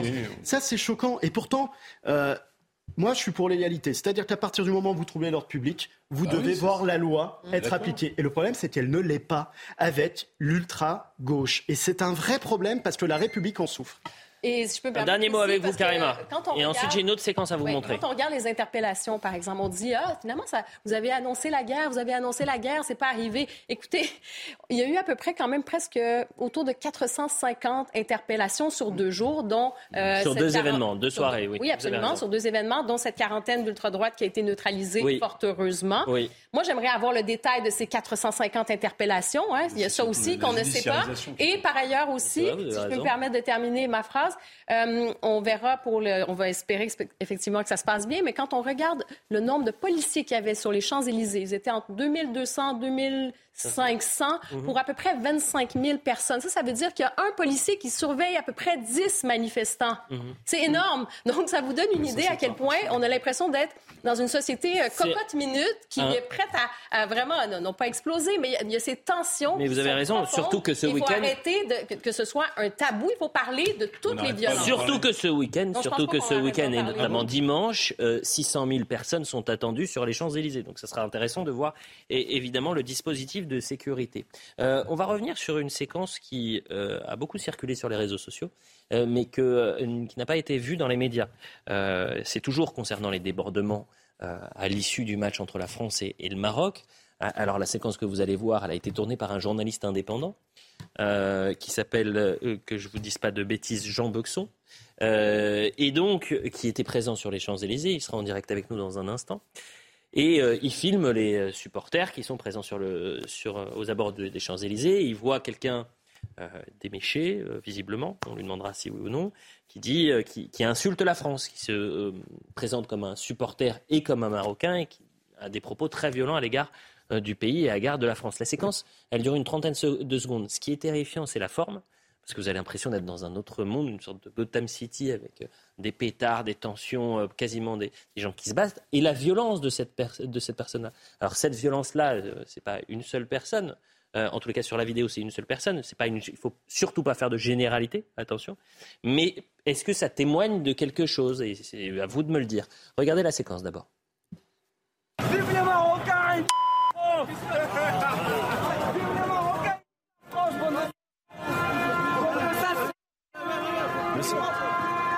Monsieur.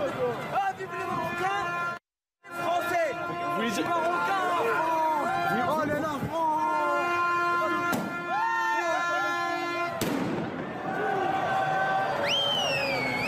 Monsieur, monsieur Vous voulez dire quoi par France Arrête de me fumer, quoi Alors, on est en direct avec, c'est extrêmement violent.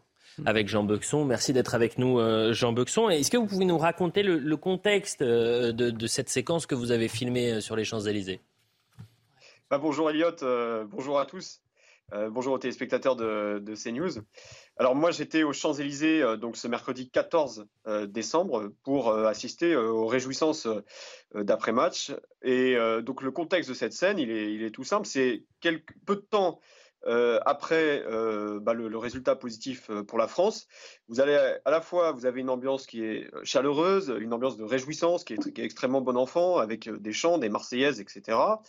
Et puis j'aperçois au loin un individu qui invective avec une véhémence certaines, euh, évidentes, puisque je, je, suis à peu près à 100 mètres de lui, euh, chaque personne qui tient un drapeau français ou qui manifestement ressemble à un supporter de l'équipe de France. Et lui, à ces mots, alors je ne sais pas si je peux les citer tels quels, j'espère que ça va pas Évitez, évitez, on les a entendus. Ah oui, d'accord. Oui, vous avez mis le bip en plus. Donc, et donc, bah, c'est on bip les Français. les Français sont des, des bandes de sales, sales oui, on a compris. Euh, on l'a vu, euh, Jean Bexon, mais plus vraiment, ce qu'on a besoin de comprendre, c'est le contexte. Euh, est-ce que, d'ailleurs, est-ce que c'est quelque chose de marginal, d'exceptionnel, ce moment de tension que vous avez pu vivre au-delà des mots et de l'insulte de cette personne qui était visiblement éméchée? De, de, fait, moi, en tant que journaliste sur place, quand j'ai vu cette scène, euh, elle m'a pas semblé, ça m'a pas semblé euh, être quelque chose de singulier euh, dans le paysage de ce qui se passait. Et c'est parce que j'ai vu cette scène que je me suis dit, il faut que je filme, parce que si je raconte ça, on va me dire, mais où sont les images, quelles sont les preuves que, vous, que, que, vous avancez pour prouver ce que vous avez vu. C'est pour ça que j'ai pris cette, cette, séquence. Et j'ai vu à plusieurs reprises des supporters manifestement de l'équipe du Maroc, ou qui avaient soit des drapeaux marocains, soit qui disaient Vive le Maroc, soit qu'il y avait des drapeaux euh, algériens qui ont tenu des propos euh, qui ne font pas partie du fair play euh, et de l'esprit sportif auquel ben, on est habitué dans ce genre de, compétition. Alors, si je cite encore un supporter, j'ai peur que votre, que votre chaîne ait des ennuis auprès du, auprès du CSA, mais il y en a un qui a déclaré euh, très fort à plusieurs reprises, et ça j'ai pas pu le filmer, mais qui a déclaré euh, qu'il allait euh, baiser les mères des Français. C'était, ces termes. je, mm. je m'excuse auprès des, des, téléspectateurs. Et donc il y a eu plusieurs comme ça individus, alors qu'ils soient isolés ou, ou, ou, en groupe, mm. mais en, en, tout cas, à mon sens, cette séquence, elle était relativement représentative de ce qui se passait, c'est-à-dire un contraste entre, d'une part, une ambiance euh, bon enfant. il faisait moins de degrés, hein, mais, vraiment, les cœurs étaient réjouis par cette, cette, belle victoire. Et puis, si vous appréciez le foot, c'était vraiment un, vraiment un beau match, etc. Donc, il y avait d'une part cette ambiance-là, et dedans, vous aviez évidemment des supporters français, mais même des supporters marocains qui, malgré la défaite, mmh. étaient contents pour leur équipe et qui célébraient avec les Français. Et puis, de l'autre côté, vous avez dit euh, euh, le, terme, un peu ce côté Gotham, Gotham City, avec, moi, avec des jeunes qui arrivent avec des mortiers alors des mortiers qui, vous savez, les, tirs, on a l'impression qu'ils les tirent, euh, mais de façon extrêmement dangereuse. Donc c'est une chose de célébrer, euh, de célébrer la, victoire d'un match, mais là, c'est ça met en sécurité euh, tout le monde. Et, cette, Et c'est vraiment l'ambiance, c'était cette sensation de contraste entre euh, des gens qui se réjouissent et de l'autre part des gens dont on ne sait pas trop ce qu'ils viennent faire là, mais en tout cas, ça ne rentre pas dans le contexte de l'esprit fair play. Et si vous regardez la séquence, il y a un moment où il y a justement, je, je, filme cet individu et puis derrière vous avez un supporter français euh, enjoué par la victoire, euh, extrêmement de, enfin comment dire, euh, qui, a l'air, qui a l'air légitimement heureux et qui s'approche de la caméra pour faire part de son, de, de, de, de, son enthousiasme. Et puis là, on voit cet individu qui commence à, à, à mettre ses points en avant en signe de provocation. Et puis bon, le, supporter français, c'est peut-être ça le panache à la française, lui a donné un, une sorte de, de, coup de drapeau. Et à ce moment-là, alors il y a quelque chose d'assez euh, peut-être magique ou j'en sais rien, mais il y a eu euh, une sorte d'explosion en l'air, ce qui fait que la, personne en face a... Les deux personnes se sont séparées. Merci beaucoup Jean voilà. pour ce témoignage. Merci pour euh, ce, témoignage qui est intéressant. Et pourquoi je voulais qu'on l'entende Parce que cette séquence a beaucoup circulé, mais vous la verrez nulle part et son témoignage, vous ne l'entendrez nulle part. Et François Calfon, je vous ai entendu souffler euh, quand il décrivait ce qui s'est passé. Alors, qu'est-ce qui vous dérange dans ce qu'il dit Parce que euh, pour avoir fait beaucoup, j'en fais moins maintenant, de trucs d'après-foot et tout ça, le niveau intellectuel, et quand les gens sont avinés et faits, il est vraiment très très enfin, bon. Donc, euh, aviné, aviné, ou drogué, mais je n'ai même pas envie de rentrer dans le cas d'espèce de ce gars-là. Non, moi j'ai justement dit... Jean Berson qui semble être en immersion dans le monde qui n'est pas le sien, il a dit, euh, voilà, des, très, des choses très, très mal sur leur mère. Bah, pardon, mais c'est l'insulte à peu près la plus courante qui existe depuis 30 ans. Alors ensuite, que ce type déteste la France, qu'on a vu manifestement, mmh. euh, qu'il soit très déçu parce que le Maroc a perdu, on est triste pour lui d'ailleurs, le Maroc a fait.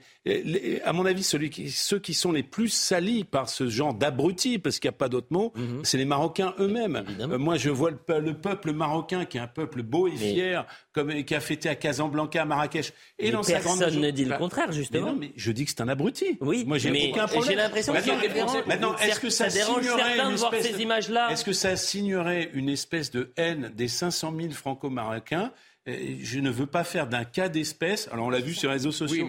Grâce à vous, on le voit ici. Après tout, vous avez raison. Il n'y a pas forcément de frontières entre la télévision. Mais moi, je suis pas ah, choqué de ça. C'est la transparence. Si vous voulez, le problème, c'est est-ce qu'un fait individuel crée sociologie? Là, j'en suis pas tout à fait sûr. Alors, euh, vous n'avez pas, pas, vous n'avez pas dû entendre. Ce moi, j'ai écouté ce qu'il disait. Je parle de. Mais justement, Monsieur Buxon, il disait, le journaliste. J'ai pas été impressionné. Jean Buxon. Non, mais j'imagine. Mais euh, je ne m'attendais pas à ce que vous soyez impressionné. J'attends pas à ce que les gens soient impressionnés. En revanche, ça témoigne peut-être quelque chose. Euh, c'est-à-dire que c'est un, un, événement, mais sauf qu'il expliquait qu'il y en avait plusieurs autour de lui et qu'il y avait un ben, contexte assez malsain entre. Euh, Comme ça, Bon, bah, écoutez, je ne sais pas quoi vous dire. Euh, c'est le football. À Amiens, pardonnez-moi, François Calfon, la semaine dernière, on a enlevé le drapeau français pour mettre le drapeau marocain sur la, ah, le toit de la mairie. Alors c'est signifiant. Mais, mais je ne sais pas. Mais non, mais je, moi j'évite d'être dans le déni. C'est aussi simple que ça. Bah non. mais ce que je comprends pas, c'est que M. Calfon qualifie cette personne de marocaine. Mais je croyais que c'était des Français pour vous.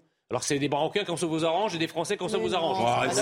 ça c'est la, première chose. La deuxième chose, enfin, on vous apprend pas quand même qu'il y a euh, une haine irrédente euh, qui règne dans certaines immigrations à l'égard de la France. Là, c'est une ah. généralité. Non, j'ai dit dans certaines. Ce type-là est la France. Ça non, vrai. mais il et je le condamne. Mais il ne se la généralité. Mais il ne représente pas, que lui. Ah bon Je veux dire qu'il y a quand même, comme il y a un phénomène de haine de la France émanant de certaines immigrations qui sont revanchardes. attendez, ben voilà, Mais il est important. Non, il est important de rappeler juste une chose, Jean Messia, c'est qu'il ne représente pas la majorité, bien au contraire, des Français d'origine marocaine.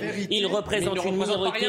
Attendez, il représente une minorité très active, très bruyante, mais une minorité. Jean Bexon veut réagir. Attendez, Jean Bexon voulait réagir aux propos de François Calfon. Très rapidement, Jean Bexon, parce que c'est pas facile, vous êtes euh, depuis chez vous et vous faites des déclarations un peu trop longues. Je me permets de vous le dire. Je suis désolé, je suis désolé. Non, mais juste pour répondre, euh, euh j'aimerais à vous poser une question, cher monsieur. C'est est-ce que vous étiez euh, sur place aux Champs-Élysées, parce que vous m'avez dit que c'était pas mon milieu. Donc moi, je vous, personnellement, je vous ai pas vu sur place. Et puis vous avez dit que le monde football n'était pas mon milieu. Et eh ben, je vous convie à un match de foot, et puis on verra qui est le meilleur. Euh, d'entre nous. Et moi, je suis pas dans le clash d'un bureau des élèves, excusez-moi. Si je peux me permettre, moi j'étais sur les Champs-Élysées. Si je peux me permettre, j'étais sur les Champs-Élysées et je pense que la vérité se situe entre M. Calfon et M. Jean Messia. Ah, quel ah, de la synthèse. Le en même temps. Je suis bon. Vous pourriez être socialiste. Je pourrais même être, je pense, macroniste. Et donc, vous pourriez le faire. Et la vérité, c'est que vous aviez une multitude de Marocains qui ont fait la fête des Français, qui étaient heureux et qui ont pris ensuite le drapeau français parce qu'ils sont de binationalité. Maintenant, ils défendent mmh, la France. Et c'était très beau, c'était un très beau moment.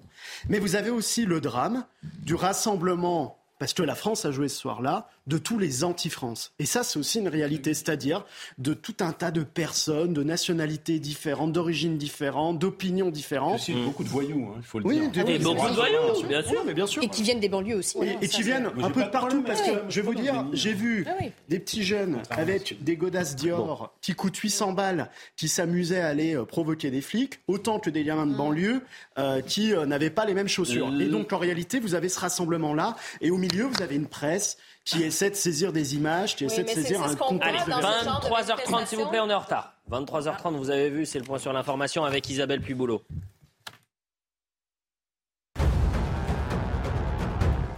Le chef de la diplomatie européenne condamne les derniers bombardements russes en Ukraine. Au moins 74 missiles ont été tirés ce vendredi. Un nouvel exemple de la terreur aveugle du Kremlin, selon Joseph Borrell, qui dénonce des attaques cruelles et inhumaines constituant des crimes de guerre, alors que des coupures de courant sévissent toujours à travers l'Ukraine. En France, face aux menaces de grève pour les fêtes de fin d'année, la SNCF accorde un délai supplémentaire aux contrôleurs pour leurs négociations. Ils auront jusqu'à lundi midi pour donner une réponse aux propositions de la direction. En attendant, la circulation des trains sera légèrement perturbée sur certaines lignes ce week-end en raison d'un mouvement social des aiguilleurs de la SNCF. 578 kilos de cocaïne saisis lors d'un contrôle autoroutier par la brigade des douanes d'Arcachon. Une quantité représentant une valeur marchande de plus de 40 millions d'euros à la revente. Deux chauffeurs de camions de nationalité bulgare ont été présentés à un magistrat en vue d'une mise en examen pour importation et trafic de stupéfiants. Ils encourent jusqu'à 10 ans de prison. Mais je pourrais voilà pour le point sur l'information euh, euh, d'Isabelle. Puis Boulot, Karim Abrik, Jean Messia, François Calfon, Sandrine Pégan et Maxime Thibault sont sur ce plateau. On a beaucoup parlé euh, de la sécurité sur les Champs-Élysées. On espère surtout que ce sera une fête, une grande fête ce week-end. Et je le répète, c'est historique et pour le Maroc. Et bravo au Maroc d'être le premier pays africain euh, dans cette petite finale. Et on espère qu'ils s'imposeront contre la Croatie. C'est demain à 16h. Puis dimanche, a l'équipe de France, notre belle équipe de France qui risque de rester sur le, toit du monde une deuxième fois d'affilée. Ce n'était pas arrivé, n'est plus arrivé depuis 60 ans. Et, l'air euh, pelé. Parlons à, présent des migrants. Vous savez, ce camp de migrants boulevard de la Chapelle, euh, c'est la onzième fois qu'on en parle. Mais pourquoi c'est la onzième fois? Parce qu'en euh, en un an, il a été démantelé 17 fois. Et aujourd'hui, c'est la 18e. Il y avait quasiment 800 hommes isolés présents dans ce camp de migrants et ils ont été dispatchés. vous voyez à l'antenne la répartition des 771 migrants euh, qui étaient présents donc euh, boulevard de la Chapelle dans le 18e arrondissement de Paris, un peu partout à Tarbes, à Nice, à, à Bourgnac, à, Clermont-Ferrand, Rennes, Clichy, Stein, Villiers, Lebel. Euh, Amaury Bucco nous fait le point sur euh, cette situation et ensuite on en parle très rapidement puisqu'on parlera d'énergie en fin d'émission. Ça s'est passé entre 7h40 du matin et 10h30 dans le secteur de la Porte de la Chapelle, effectivement. Euh, vous l'avez dit, 771 migrants ont été pris en charge. C'était essentiellement des hommes euh, d'origine afghane, des hommes seuls. Mais il y a aussi quelques familles euh, avant cela qui avaient été pris en charge. Ça, représente 60 personnes par des associations. Et donc concernant ces 770 hommes, principalement des hommes afghans, comme je disais, 23 bus ont été chargés donc de les dispatcher. Alors, vous en avez une centaine qui sont restés à Paris dans des foyers, une autre centaine environ qui sont allés en région parisienne. Mais on l'a, déjà dit euh, sur CNews, le problème aussi, c'est que euh, les foyers, les hébergements euh, sont saturés en Ile-de-France et on est obligé, enfin les, pouvoirs publics sont obligés de les répartir partout en France. Ça avait d'ailleurs été l'occasion d'un débat. Alors vous avez, hein, je vais vous citer quelques villes où ont été répartis ces migrants par petits groupes avec ces bus. Vous avez euh, Nice, Borgnac, Issac, euh, Limoges, Strasbourg, Toulouse, Marseille, Rennes. Vous en avez aussi qui sont allés en Bourgogne. Est-ce que vous trouvez que c'est une bonne idée, justement, cette euh, dispersion? Sandrine Pégan, tiens. Oui, mais il y a quand même eu 771 migrants qui ont été évacués, qui ont été répartis en bus dans toute la France. Et puis, je ne sais pas si vous avez vu, mais le 18 décembre, c'était la journée internationale. Et vous trouvez que c'est une bonne nouvelle? Ah non, mais c'est ah, ironique que je dis ça. C'est bien. Bah, c'est bien.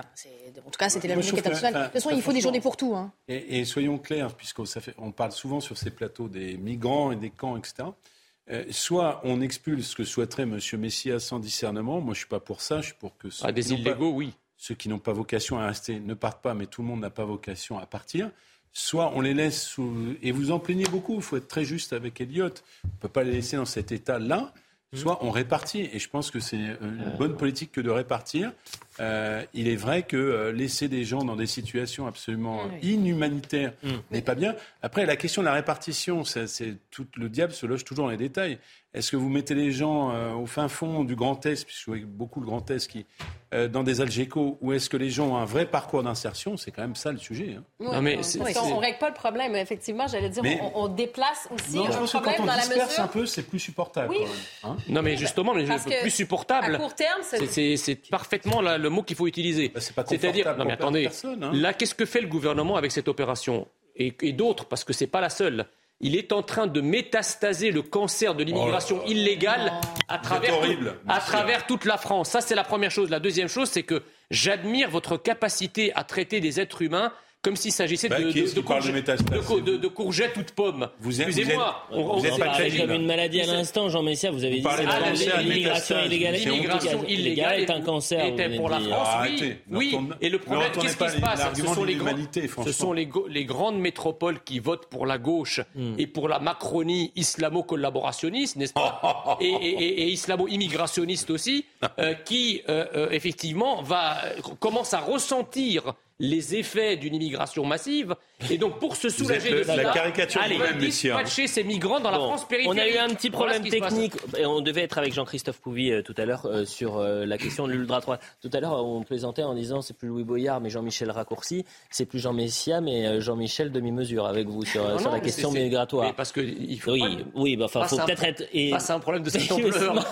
face un problème de cette ampleur. Jean-Michel demi-mesure. Il est le guignol. Oh, soyez gentil. Jean-Christophe Couvi.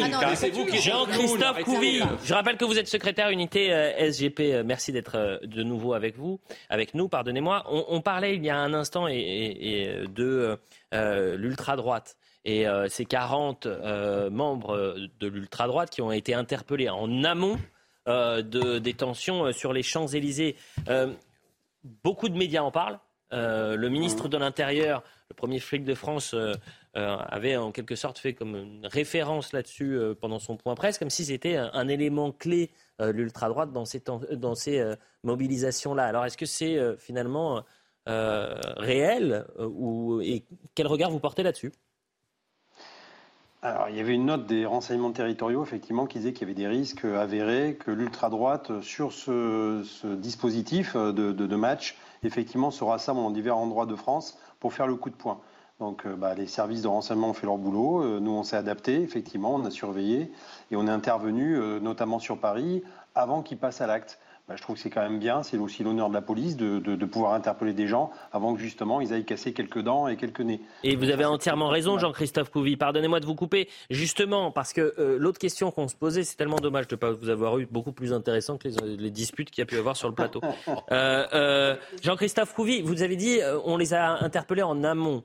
Euh, et la question que j'ai posée autour du plateau, c'est de dire mais pourquoi on a cette faculté d'intervenir en, amont sur l'ultra-droite et la difficulté de faire de même pour l'ultra-gauche? Alors déjà, peut-être que pour l'ultra-droite, c'est peut-être plus facile à, les suivre, parce qu'en fait, souvent, ils ont un leader, ils sont beaucoup plus structurés euh, que l'ultra-gauche. L'ultra-gauche est beaucoup plus vaporeux, beaucoup plus gazeux, les black blocs, euh, même si on en connaît certains, puisque certains sont fichés S, effectivement, euh, il y a les réseaux sociaux et ils arrivent à se débrouiller pour pas trop se faire identifier, se regrouper. Voilà, il n'y a pas vraiment de leader dans les dans le dans, dans l'ultra gauche à part certains euh, comme la CNT, voilà, les autonomes, il y a des totos qu'on hmm. appelle, c'est les, autonomes anarchistes, mais c'est vrai que c'est très très compliqué. En revanche, effectivement, on, peut des fois, quand il y a des, manifestations, et là après c'est le politique aussi qui, qui donne l'ordre, bah, on pourrait aussi euh, certaines, fois, certaines fois les encercler, les interpeller et les ramener. Quoi. Eh bien, écoutez, merci beaucoup Jean-Christophe Fouvi. C'est dommage vous n'ayez pas eu un peu plus tôt et on, vous fait vous, coucher tard. Donc merci vraiment pour votre disponibilité, euh, cher euh, Jean-Christophe C'est 24 heures sur 24. Eh bien, justement, on salue, on salue les forces de l'ordre qui sont sur le terrain et qui le seront également samedi et, dimanche pour sécuriser et permettre aussi protéger tous les gens qui veulent faire la fête en toute tranquillité. L'électricité, il nous reste que quelques minutes. Pourquoi je veux qu'on parle d'électricité? Parce que euh, la France aujourd'hui n'est plus capable de subvenir à ses besoins énergétiques et notamment en matière d'électricité. Euh, demain, on va vivre par exemple une vague de froid et notamment ce, week-end. Euh, je je cite souvent Nicolas Béraud qui est journaliste au Parisien et là il a mis, vous voyez à l'image, les records de froid au mois de décembre. Alors par exemple, il a fait moins 10 degrés euh, le 21 décembre 1946 à Nantes, moins 23 degrés le 10 décembre 1879 euh, à, Paris, moins 20 degrés à Grenoble, à Lyon. En 2000, euh, en moins 24 à Lyon, le 22 décembre 1938. Voilà pour les records. Et puisque euh, qui dit euh, évidemment pic de froid pourrait dire pic de consommation. Et si pic de consommation, est-ce qu'on a suffisamment de consommation? Est-ce qu'on a suffisamment d'électricité? Ce qui est intéressant, c'est qu'à 23h30 aujourd'hui, vous avez la possibilité sur RTE de voir à quel point vous consommez et surtout, est-ce que vous exportez l'électricité pour vos voisins, signe que vous êtes souverain? Et vous avez tellement d'électricité que vous en donnez Ou est-ce que vous importez de l'électricité puisque comme on n'a plus de nos centrales euh, nucléaires, elles sont en difficulté, puisqu'on n'est plus souverain en électricité, qu'est-ce qui se passe? La réponse avec Florian Tardif. Écoutez, Elliot, cela fait plusieurs semaines, voire plusieurs mois maintenant que la France est obligée d'importer une partie de l'électricité qu'elle consomme. Pour vous donner une idée, aujourd'hui, à 23h30, notre consommation s'élève à un peu plus de 70 000 MWh et nous sommes obligés euh, d'importer euh, plus de 12 000 MWh, soit euh, plus d'un septième de notre consommation. Et si nous ne pouvions effectuer ces importations, grâce à nos pays voisins, nous serions quasiment obligés quotidiennement d'effectuer des délestages dans notre pays une importation euh, qui a un coût. Ce matin, le prix du mégawattheure s'est changé à plus de 560 euros le mégawattheure à 9 heures précisément. C'est-à-dire que notre pays dépense entre 80 et 120 millions d'euros euh, pour pouvoir importer cette électricité qu'elle n'arrive plus à produire euh, sur son sol. C'est l'équivalent du prix d'un Airbus A320 pour vous donner une idée du coût de l'arrêt de nos réacteurs depuis plusieurs mois maintenant. Donc sans nos voisins européens, il y aurait un septième de la population aujourd'hui qui serait euh, coupée d'électricité. On peut même rajouter quelque chose. Merci la gauche. tous les jours, c'est la chambre. Tu sais, j'ai les épaules très non, non, bah, On pourrait rajouter quelque chose.